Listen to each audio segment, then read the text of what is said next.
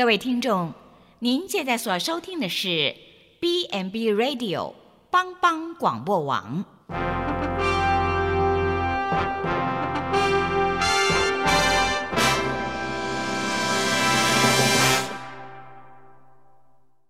即将为您播出的是由萧锦峰牧师主持的《爱邻福气》。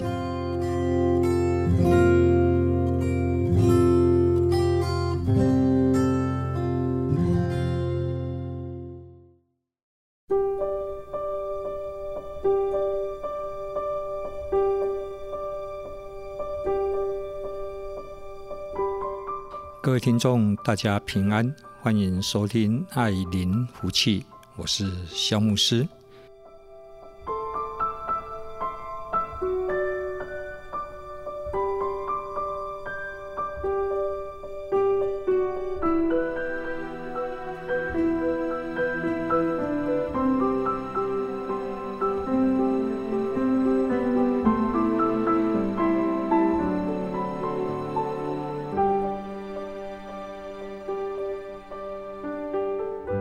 最近过得好吗？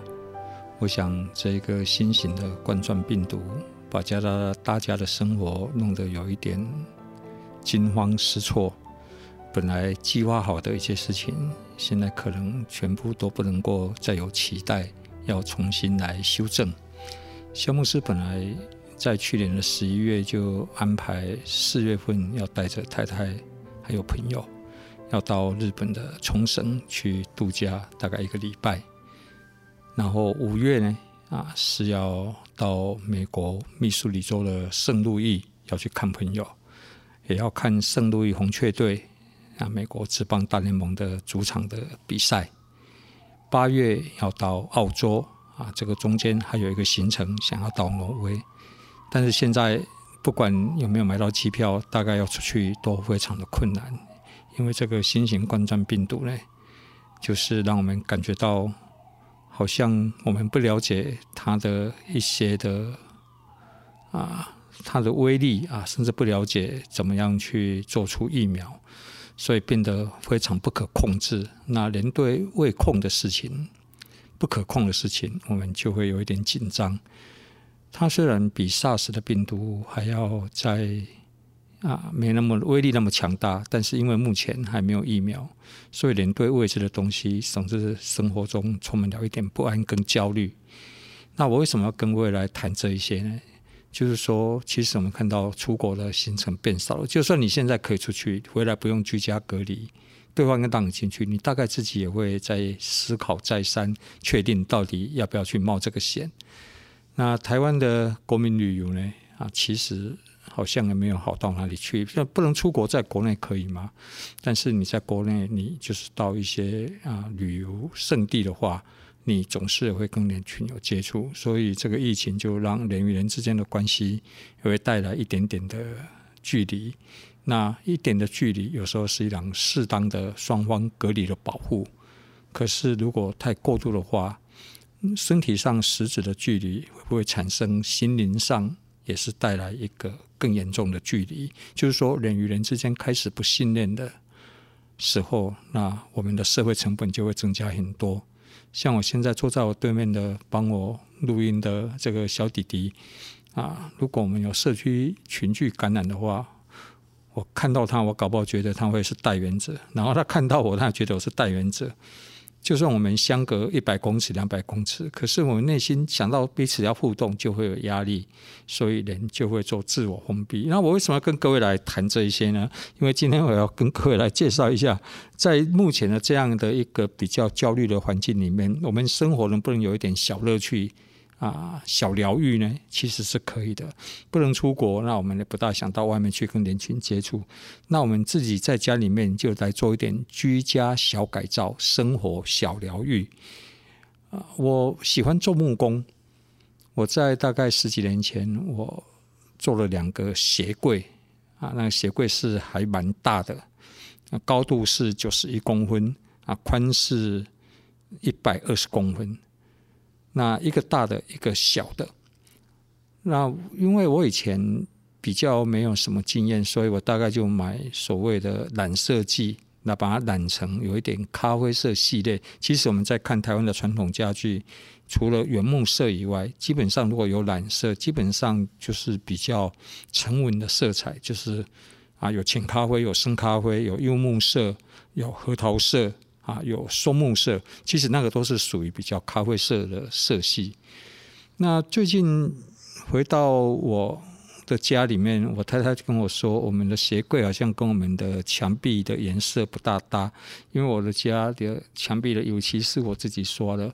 我一整栋我自己的家里，我总共算了一下，用了十三种颜色。啊，我比较不是那一种啊，百合白就从头刷到尾。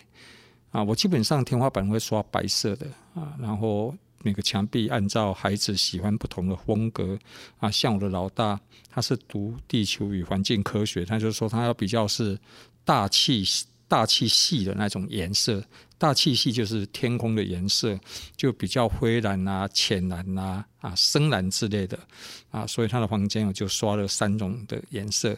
那我的老二他个性比较活泼一点，他希望比较春天明亮的颜色，我就给他刷了啊那个啊。黄绿色，然后呢，还有黄蓝色啊，所以我们每个房间都有三种、四种的颜色。我主卧室就是咖啡色、深咖啡色，然后米米白色啊，然后再有那个浅橘子色，然后还有苹果绿的颜色。那我摆鞋柜的地方是刷亮黄色，那楼梯间是刷啊灰绿色。那我那个咖啡色那个鞋柜摆在那里，其实我看起来不搭，然后我太太也觉得不大搭，所以她就跟我讲说，我们要不要来把它改造一下？那刚好我就利用上个礼拜六一天，因为我想说我也不想去哪里，就在家里就跟太太，我们把我们一个大的鞋柜跟小的鞋柜搬到我的工作室以后，我们两个开始来做改造，开始来刷起漆来，为它改变色彩。就像一个人，他要改变一下自己的形象，让自己看起来更有朝气的话，那可能就要换上比较明亮的色彩。穿上比较明亮的衣服，给人家的感觉就会不一样。我们停到这里，等一下继续精彩的节目内容。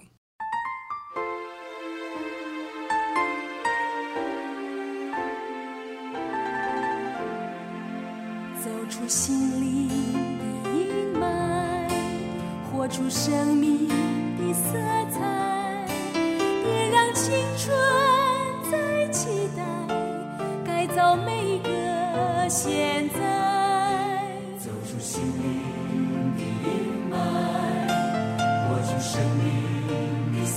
在，别让青春再期待，改造每个现在。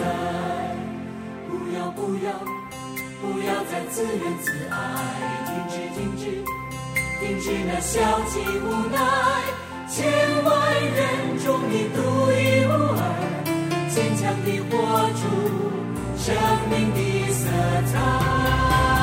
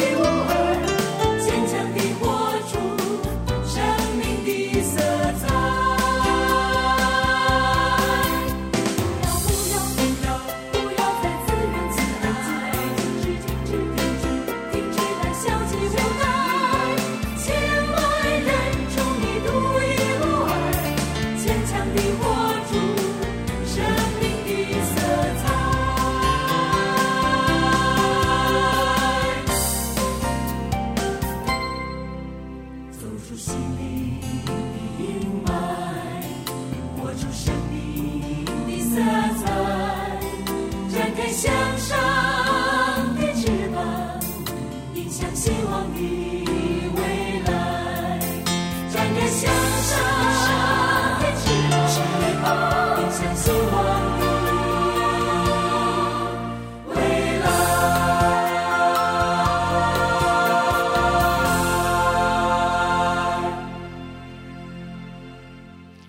欢迎收听爱琳福气，我是香牧师。开始我们的居家改造之旅。当我要把鞋柜啊，要把它刷成跟我的墙壁比较配搭的颜色的时候，我墙壁是用比较啊亮黄色。那亮黄色代表一个心情比较愉快的，所以我想可能各位观众可能你会听说一首歌叫做。情人的黄衬衫啊，当当在恋爱的时候，要去跟我的情人约会了，我的代表的心情是很愉快、很亮丽的，所以我可能会换上一件黄色的那个衬衫，或是用黄色系的啊一个衣服来当这个配搭跟装扮，那代表我的心情是比较亮丽的。那这咖啡色的鞋柜就跟那个墙壁不合，所以我们第一个就要决定说，哎，我们要刷什么样的颜色？那后来我们夫妻，我就翻一翻我的工作室里面要看看，哎，我的漆有很多种。那我后来我们就决定我们用白色，因为白色是百搭。那就算搞砸了也没关系，反正整个居家的改造里面，刷油漆是成本最低，然后效果最显著的。为什么？因为你的墙壁、你的什么家具，那面积都是大的，而且油漆自己就可以做。哦，那我挑选的。这个白色以后，那我们就要决定要用什么材质。那我用的是水性调和漆，其实以前叫做油漆啦。那因为油漆我们知道嘛，不环保，里面含有汞。然后味道也很难闻，然后你要把它调，要稀释的时候要买松香水，它那个都是对人体是有害的，而且那个沾到衣服，你那件衣服就大概就就完蛋了啊！沾到手也很难去清洗，那不环保啊又麻烦。那后来我们就买水性调和漆，其实就是以前的油漆，在不同的材质，是因为它是用水去调和，而且它几乎是没有任何的味道，而且它是对人体是伤害没有那么大的。那我们买了水性调和漆以后呢，那都准备好了啊，油漆刷也准备好了，那我们就跟跟太太，我们就有一个共识，是说我来负责比较大的那一个鞋柜，他负责比较小的那个鞋柜，那我就带着他。慢慢的做，因为他最近也想说把家里的门的颜色也把它改一改，他还说他要自己做，这个是让我有一点不放心。但是他是说，反正他跟着看着我怎么做，然后他就怎么做这样子啊。那开始我必须，因为我本来的鞋柜里面是上了啊咖啡色的底色以后，我为了保护它，我还有上的面漆，面漆就是所谓我们所谓的亮光漆啦，啊透明漆。那我必须先把那一层透明漆把它磨掉啊？为什么要磨掉呢？不然你新刷上去的漆，因为亮光漆是比较光滑的，它会没有附着力，所以我用八八十番的砂纸啊，把这个亮光漆把它磨掉。那可能我要跟各位观众来解释的是，什么叫做八十番的砂纸？砂纸如果你用粗啊、中还有细来区分的话，大概啊。两百以下的砂砂纸的话呢，都叫做粗的。那粗的你要把东西磨掉比较容易，因为它的颗粒比较粗，但是呢，就表面上比较粗糙不光滑。那砂纸的号码如果越小的话，譬如说四十欢呢，哦，四十号的砂纸，那代表它是很粗了。八十号的比四十号再细一点点，哦，然后再来那两百欢到大概四百欢。以上呢，那个都叫做比较中度的那个沙沙子，所以就有两百二的、三百二的、四百的，然后再来就是细的。细的可能四百以上，甚至到两两千欢的，两千欢的你去摸它的那个那个沙子上面的颗粒，几乎没有什么感觉了。那我们知道，如果你拿两千欢的沙子要来磨比较粗糙的墙壁，你大概磨不下去。为什么？一磨它马上就耗损掉了。它是在做最后细部的时候要材料用的。那我就拿八十欢的沙子，然后装上砂轮机啊，绝对不要用手磨啊，磨到手断掉，你都还磨不好。用砂轮机。开始把它磨掉，那么在磨的时候啊，整个就有一点灰尘。那我就大概想到一件事情，就是说，有时候人为什么不容易改变呢？其实我们要把自己变得好一点，变得心情亮丽一点，然后要变得让人家更乐意靠近我们一点。也就是，我们生命的色彩要更丰富一点的时候，本来是比较灰灰的、灰尘的、低层的。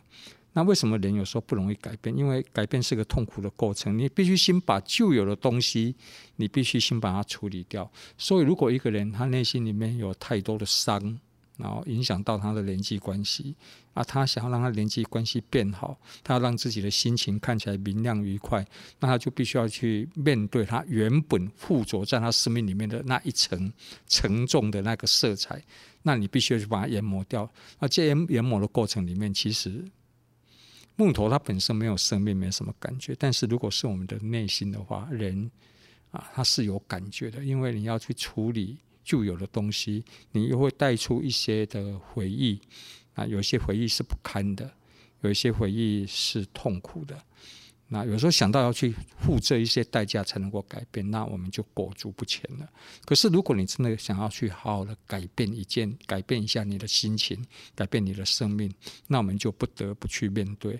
所以在研磨的过程里面，我那个鞋柜我花了大概十五分钟，就把两个鞋柜都把它初步的研磨过一次，让它表面上摸起来没那么光滑，有一点粗粗的。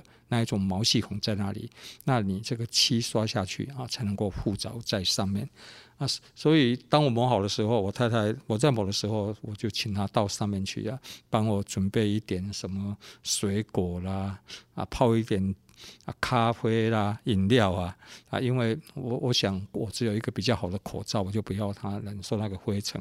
磨好的时候开始，太太请她下来，我们两个就开始来刷。那要刷之前呢，其实还有一些的动作。那你决定你调了啊，那个调和漆，你因为它是水性的时候，你要加水去调。那有时候我们一般人最忌讳，当我们在刷漆的时候，我们看到，我们都想一次把它就完成，所以我们的漆就会调很厚。可是漆调很厚呢，啊，你刷过去那个表面上就会很不好看，那刷子也拉不动，所以你要很用力去。来拉动那个手部的摆动，让刷子可以在这个木头上面来行走的话，就会带出许多的刷痕。那刷痕的话，看起来就很不精细，很不精致。所以我是用调用水多一点，漆少一点，因为我决定大概要刷三次。那刷三次那个是需要时间的。我们知道第一次干了以后，完全干了以后，你再刷第二次，那个效果会好，就是一层一层一层的把它。盖过去这样子，那所以漆就调得比较薄，然后就开始刷啊。因为水分比较多，所以刷起来手部的力量就不用那么大，然后你就比较能够掌控啊自己的那个力量。那刷子有大跟有小，那有一些缝隙啊，必须用比较小的刷子才能够让那个漆进入到那一种缝隙里面。那大面积的涂刷，那你必须刷子要大。如果用小刷子的话，嗯。大面积的刷子可能你刷两两次，那整个面积就刷了。你小刷子你要刷很多次，那也会留下一些痕迹在上面。啊，那个对于后续的处理就不用那么的美观，跟那么的容易。那所以我就突然想到，哎，这个小一个小小的一个一个鞋柜的改造，也可以看出许多生活中的一些大的道理啊。很多人把它调很厚，就想一次就把它到位，但是当然。生活中有些东西是没办法一次到位的，有些是需要慢工出细活。我们我们就从工业革命以后，我们必须要承认，人类就进入一个很快速移动的一个社会的形态。工业革命，蒸汽机出来，然后整个动力增加，然后火车也有，然后慢慢慢慢的，现在我们就发现，人类的移动都非常的快速。但是重点是什么？在这么快速移动的社会里面，一切都讲求快。我们不想等待，也比较没有耐性。人与人之间，我们又常常容易不耐烦，因为我们忍耐度变得越来越差。所以，怎么都要快，要快速的赚钱，快速的获得升迁。所以有时候我们就容易怎么样？就容易走那个旁门左道，容易超捷径。啊，超捷径的东西有时候是没有那么的踏实，基础没那么稳固的时候，我们就经不起考验。其实人际关系，我觉得也是这样子呢。有的时候人与人之间就要相处互动一段足够的时间以后，你才能够对一个人比较有深入的了解。所以我常常也在鼓励一些啊，我身边的朋友，我说，如果你真的是一个伯乐，是个千里马的话，你不必。怕没有伯乐来发现你啊！有有的人他外外外表长得不错，口才也很好哦，他能言善道，他能够一时能够吸引人。可是你跟他相处久了，你发现他没什么内涵，肚子里面也没什么东西。那但是这种人有时候他会在一些的升迁上，他会有一些占到一些便宜。可是人需要是一个长久稳定的啊。一个人来跟我们互动，不管做朋友或是我们一起成为同事，我们都是需要比较那个稳定，而不是表面上非常的虚华虚荣的，那那里面却是浮躁不安的。所以有时候我们是要能够来等待了哈，能够来等待。所以现在社会大家都很快速，但是一个问题是，大家不晓得要到哪里去，因为没有目标。你快速没有目标，那横冲直撞，所以人与人之间。就很容易受伤。那人与人之间呢，都是用利益来衡量，然后我们要很快速就马上要得到自己的东西。那这个其实对我们的生命的历练啊，都没有太正向的一个帮助。我们先停到这里，等一下再回来。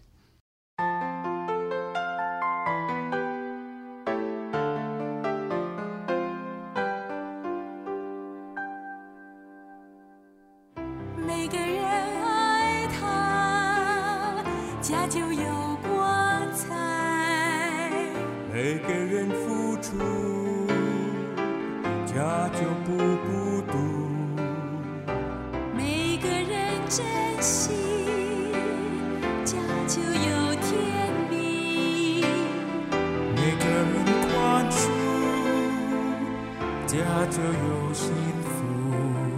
让爱天天住你家，让爱天天住我家，不分日夜秋冬春夏，全心全意爱我们的家。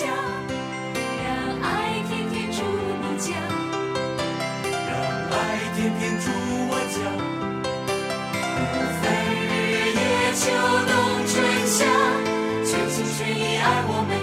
家。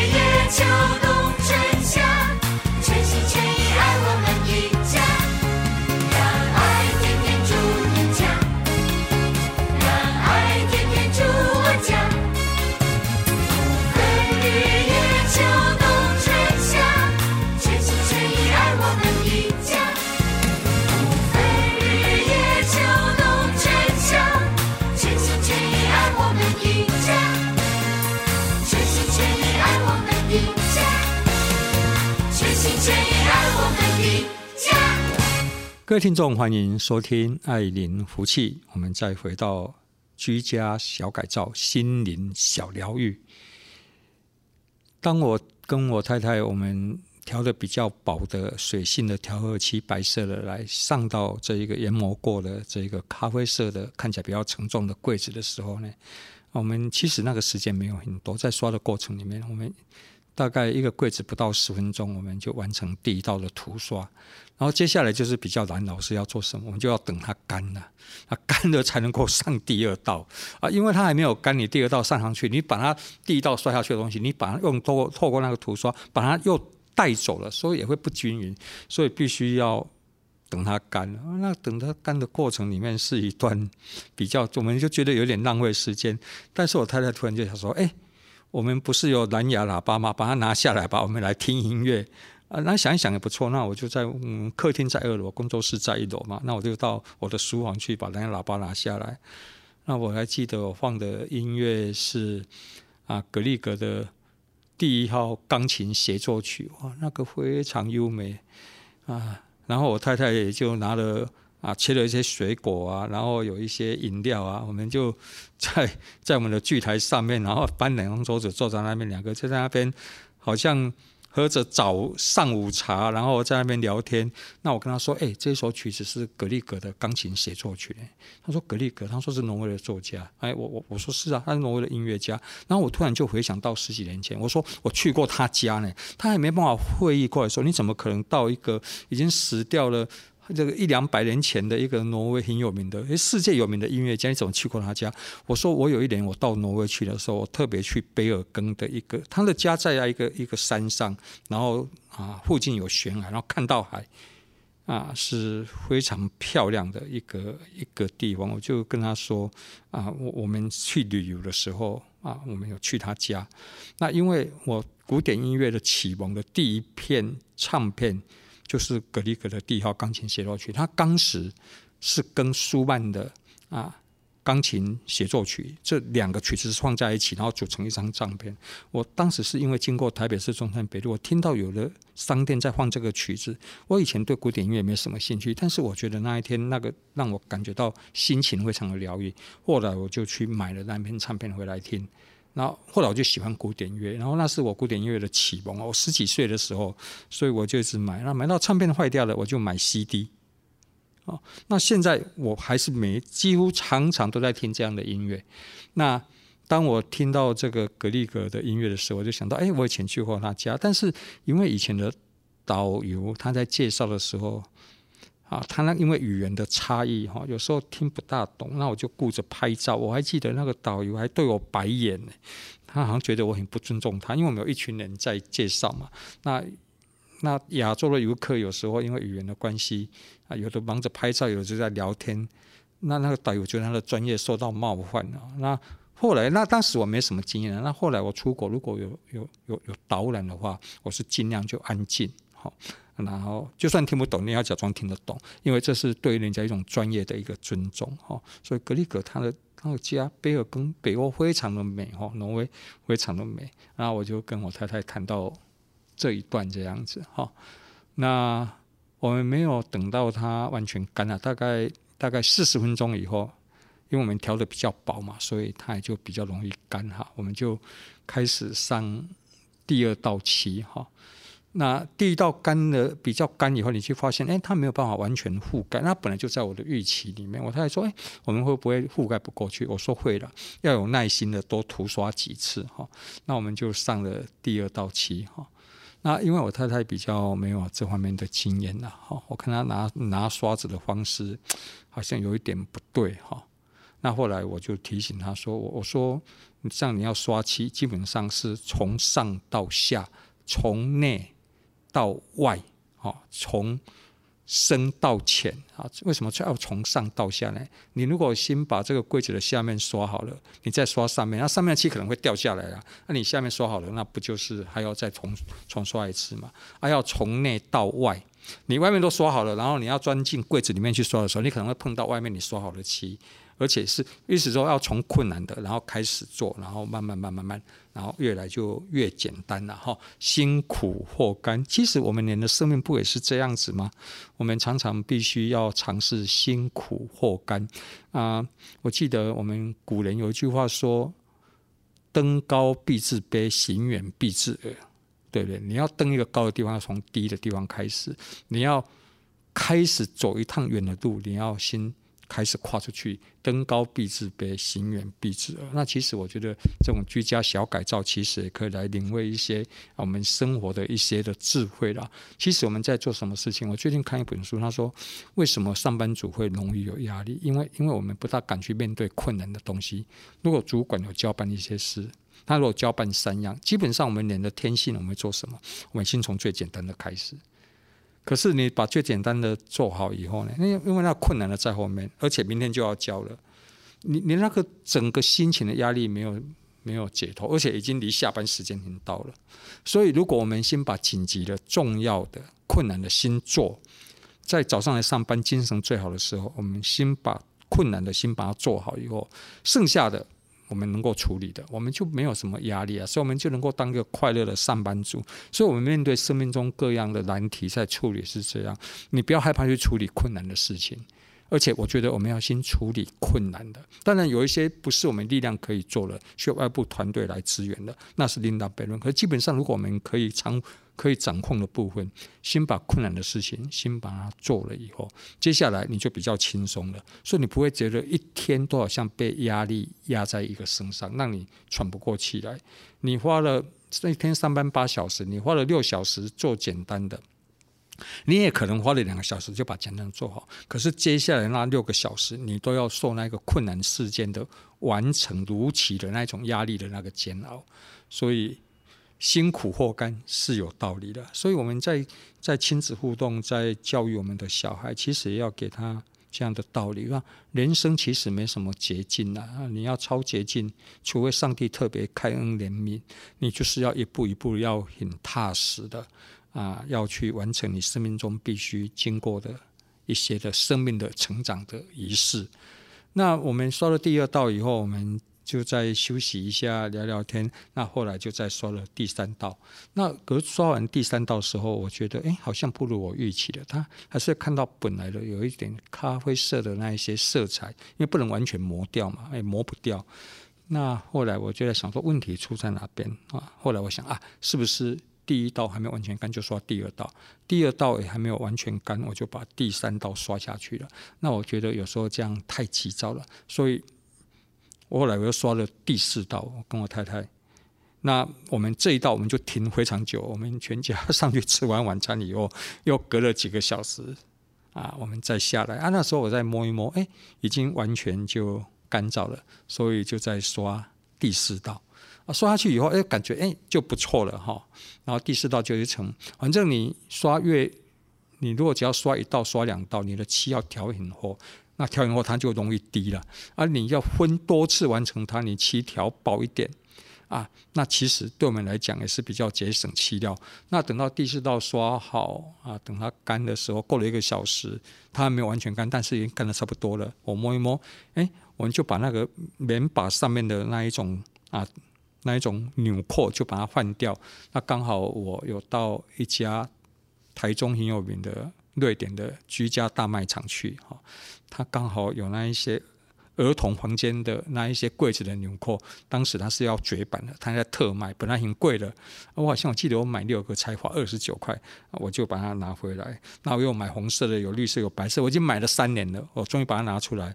我跟我太太说，来，跟我太太跟小孩里面挑哪一种颜色比较好。就我太太说，那既然我们墙壁那么鲜艳，这个纽扣。棉纽也帮它鲜艳一点吧，所以我们就挑了，他们就挑了绿色的，那我就把它装上去。那装上去以后，我们就感觉到哎，非常不错啊，所以我们就就这样花了一个礼拜六，我们大概早上九点半开始，到晚上连吃中餐、晚餐的时间，还有休息的时间，我大概到晚上十点，我就把它完成了。那我们总共刷了一个大的柜子啊，还有一个书柜啊，大的鞋柜、书柜，还有小的鞋柜。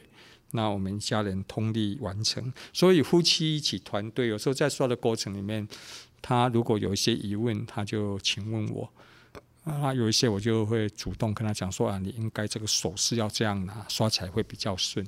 那我们觉得我们这也是培养夫妻之间的感情啊，所以有时候我们如果能够跟人团队一起去完成共同的目标跟一件事情，那我觉得那是一件非常。棒的事情，所以虽然这一次的看起来这个新型冠状病毒啊，让我们人与人之间的关系拉远了，但是如果我们自己可以有一点小巧思，在这个居家做一点小改造啊，然后家人一起来完成啊这一件有意义的事情，我想这是对我们的感情啊是会有一些正面的帮助。那等到这个刷好以后呢，啊到。第二天的早上，我们就把它搬到我们本来要固定它的地方，然后把里面的层板都把它固定好，鞋子摆上去。刚好他又说：“哎，那我们穿鞋子需要一张椅子坐啊，那是不是你你那边还有板凳哈？哎，你也把它改一改，把它刷成白色系的，这样比较整体感。”所以我礼拜六、礼拜天鞋柜固定好以后，我礼拜一回到。啊，我埔里上班的地方，我礼拜一晚上就挑了一张板凳哈，我就也把它改造一下，利用一个晚上。那我这个板凳大概它的宽度是四十公分了，高二十七点五，深度大概是十六点五哈。那现在就摆在我的前面，它本来是很难看的，所谓咸菜色，又不像咖啡色，又不像绿色，那一种颜色就是非常的不好看。那我就把它拿来改造改造，我就利用大概两个小时的时间啊，包含等它干哈，就把它改造，然后现在就在我的前面。那我还有最后一道，现在都已经把它刷好了哈，刷了三道，那摸起来表面上有一些因为。空气中有灰尘嘛？你还没有干的时候，灰尘掉下来，它就会附着在上面，形成很细微的颗粒，眼睛看不到，但是手摸起来就是可以感觉到它的质感啊，不是那么的光滑。那我今天下午下班以后，我会用砂轮机，用两千番的砂纸，哈，很细的砂纸，把它再把它整个研磨过，然后摸起来它的灰尘就被磨掉了，那就会更漂亮。然后我就今天晚上回去的时候，就带回去送给我的太太。这个在这个过程里面，有时候自己动手做的东西，其实也是培养我们的专注力啦，然后也是培养我们的耐心啊、忍耐力，而且也是让我们啊越来能够越有创意。所以我常觉得，我每一次在做这一些木工的时候，对我来讲都是一种很疗愈啊。所以也愿各位听众朋友啊，你也不妨在你家里看看有哪个部分是需要有一点小改造的，先从小的地方开始，那不用花太多的钱，选择自己动手做 DIY，那个事情有乐趣，而且非常有疗愈。如果邀请家人一起做的话，那也会增进全家的感情哦。爱邻福气，愿你们有福气平安。我们下次节目再见。